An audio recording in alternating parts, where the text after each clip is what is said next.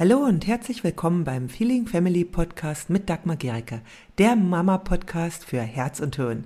Hier geht es um ein bedürfnis- und bindungsorientiertes Familienleben, in dem auch du nicht zu kurz kommst und auch deine Kinder nicht. Ich wünsche dir viel Freude beim Hören der nächsten Episode.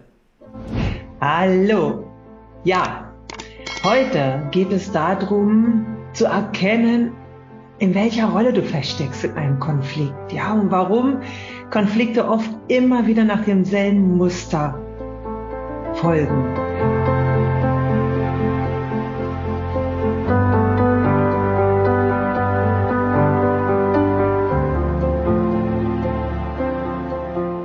Ein fantastisches Modell, um das zu erkennen, ist das Drama-Dreieck. Und das ja, wirst du heute kennenlernen. Und mir hat das selber super geholfen und ich wende das auch oft im Coaching an, um wirklich zu vermitteln, ja, was ist so dieses vorge festgelegte äh, Muster, dem wir folgen und wie können wir daraus treten? Okay, was ist das Drama-Dreieck?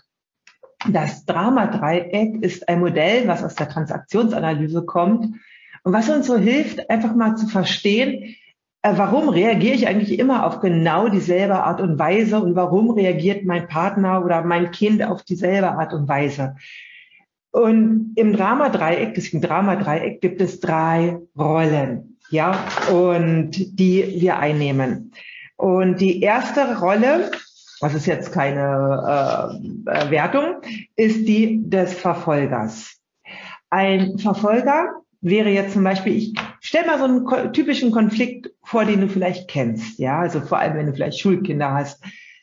Dein Kind sitzt am Küchentisch und will gerade Mathe machen und es stöhnt total und sagt, ich kapier das einfach nicht, ich bin so blöd dazu. In dem Moment ist dein Kind in eine der Rollen vom Dramadreieck bereits gegangen und zwar in die des Opfers.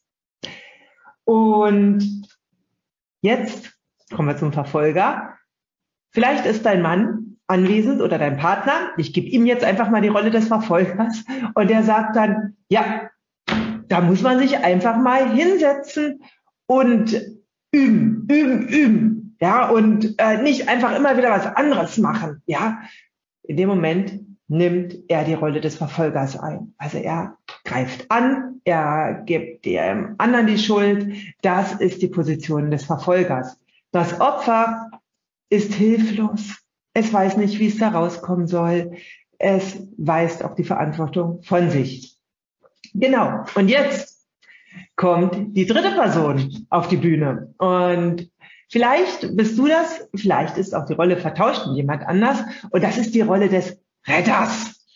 Der Retter oder die Retterin sagt dann in dem Moment vielleicht, ja, aber er kann doch nichts dafür. Er hat eine Lehrerin, die überhaupt nicht erklären kann.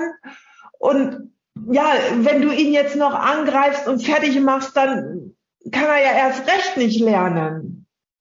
So, das ist dann der Retter oder die Retterin, die sich auf die Seite des Opfers schlägt. Nun ist es aber nicht so, dass die Menschen in ihren Rollen bleiben. Ja, das kann wechseln. Ja, und der Retter kann ganz schnell eben zum Verfolger werden, eben wie ich es auch angedeutet hatte. Ja, wenn du ihn jetzt die ganze Zeit so angreifst, dann kann er doch gar nicht lernen. Nun gib doch mal endlich Ruhe. Und schon ist der Retter selbst Verfolger geworden. Und dann kann es sogar passieren, dass das Opfer ebenfalls zum Verfolger wird und dann sagt, ja Papi, immer meckerst du so rum. Und was dann passieren kann, ist, dass der Verfolger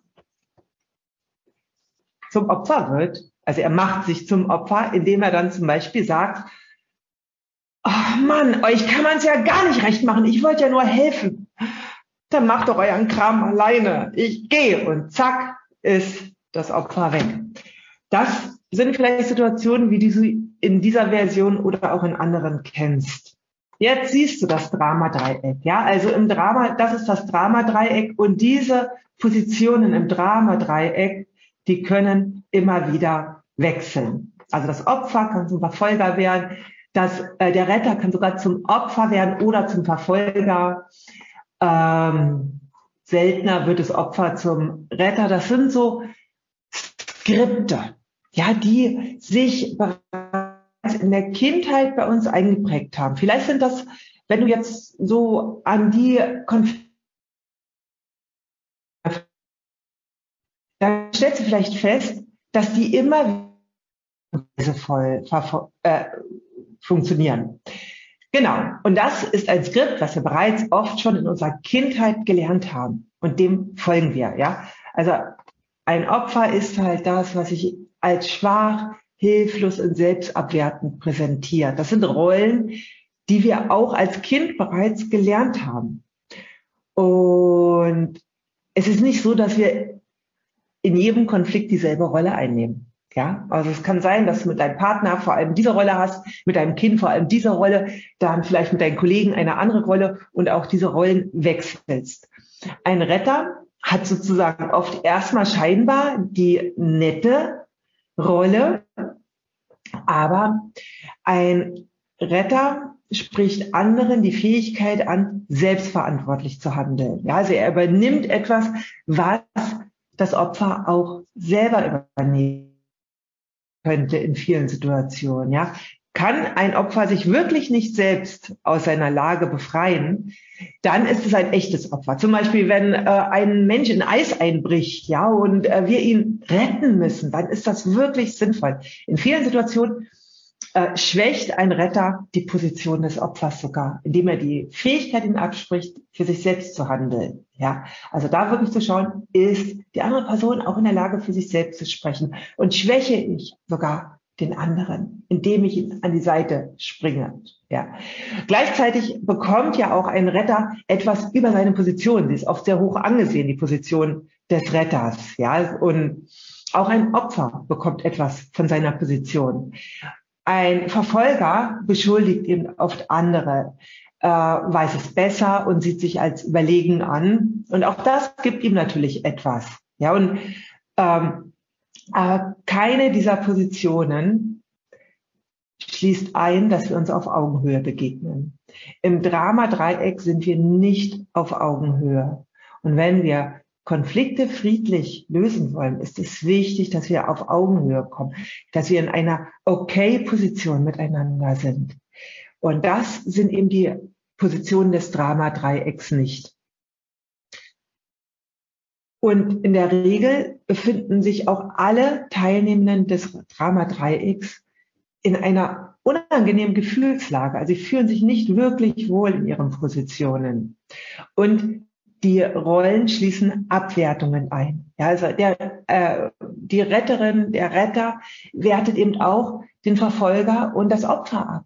Ja, nicht bewusst, aber tut es. Auch der Verfolger wertet die anderen ab und das Opfer wertet sich selbst ab. Ja, und wollen wir auf Augenhöhe kommunizieren wollen, ist es wichtig, dass wir uns nicht und dass wir nicht den anderen abwerten. Wie kannst du das jetzt ändern? Ja, und ja, du kannst auch gerne mal schreiben, ob du Situationen kennst, die genau nach diesem Schema verf äh, verfahren.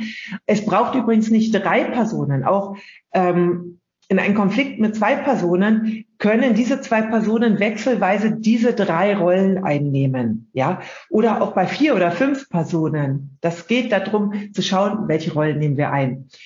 Gut, wie kommst du jetzt da draus, daraus? Und zwar, es gibt eine Position, die du einnehmen kannst. Und das ist die neutrale Position. Das funktioniert erstmal nicht auf Knopfdruck, sondern es braucht Reflexion. Und zwar, dass du dir immer wieder Situationen, die bei euch wiederkehrend auftreten, anschaust und schaust, hey, in welcher Position bin ich denn eigentlich gerade? In welcher Position ist gerade, ähm, sind gerade die anderen? Und sich dessen erstmal bewusst zu werden, ist ganz hilfreich. Auch zu schauen, hey, welche Lieblingsrolle habe ich? Bin ich am liebsten Verfolger, Verfolgerin? Bin ich auch, fühle ich mich in der Opferrolle am wohlsten, ja, weil sie mir vertraut ist? Oder äh, übernehme ich auch die Rolle des Retters? Auch in welchen äh, Situationen nehme ich welche Rolle ein? Also das sich wirklich anzuschauen, kann wirklich hilfreich sein, um da rauszukommen. Das ist wirklich das Erste.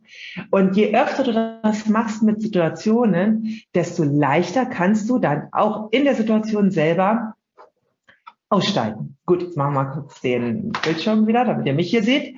Genau. Also wenn du dann das erstmal im Nachhinein, wenn du also merkst, boah, schon wieder, ich wollte doch anders und schon wieder ist das passiert, dann analysiere diese Situation einfach mal für dich.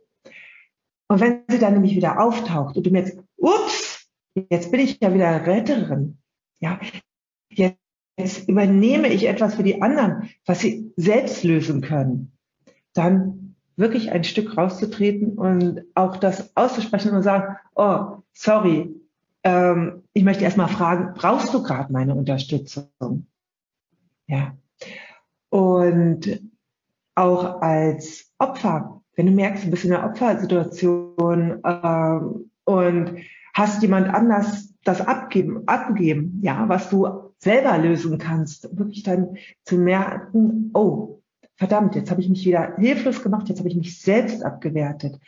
Und da auf innere Distanz zu gehen und zu überlegen, was kann ich jetzt auch selber handeln? Ja, und wie mache ich das? Und das dann auch nach außen zu kommunizieren. Auch als Verfolger, wenn du merkst, whoops, jetzt bin ich in die Verfolgerrolle gegangen, auch vielleicht gegenüber meinem Partner oder meinem Kind, auch das zu kommunizieren, zu sagen, oh, oh das war nicht richtig, was ich da gerade gemacht habe. Okay? Und so kannst du Stück für Stück auch in den Situationen heraustreten und wieder in die neutrale Position gehen und den anderen auf Augenhöhe begegnen. Okay, wenn du einfach mehr wissen willst, wie du einfach mit mehr Bewusstheit durch dein Leben, Leben gehst und dein Leben immer mehr selbst gestaltest, also zur Gestalterin wirst, statt dass du gelebt wirst, ja, dann schau dir einfach mal die äh, Geschichte von Anna an. Das ist eine meiner Coaches. Das findest du auf der Seite feelingfamily.com wenn dir diese Episode gefallen hat, dann hinterlasse gerne eine Rezension bei iTunes oder Spotify und abonniere diesen Kanal. Für mehr Infos gehe einfach noch auf die Show Notes, denn da findest du ganz, ganz spannende Links, die dir weiterhelfen. Tschüss, bis zum nächsten Mal.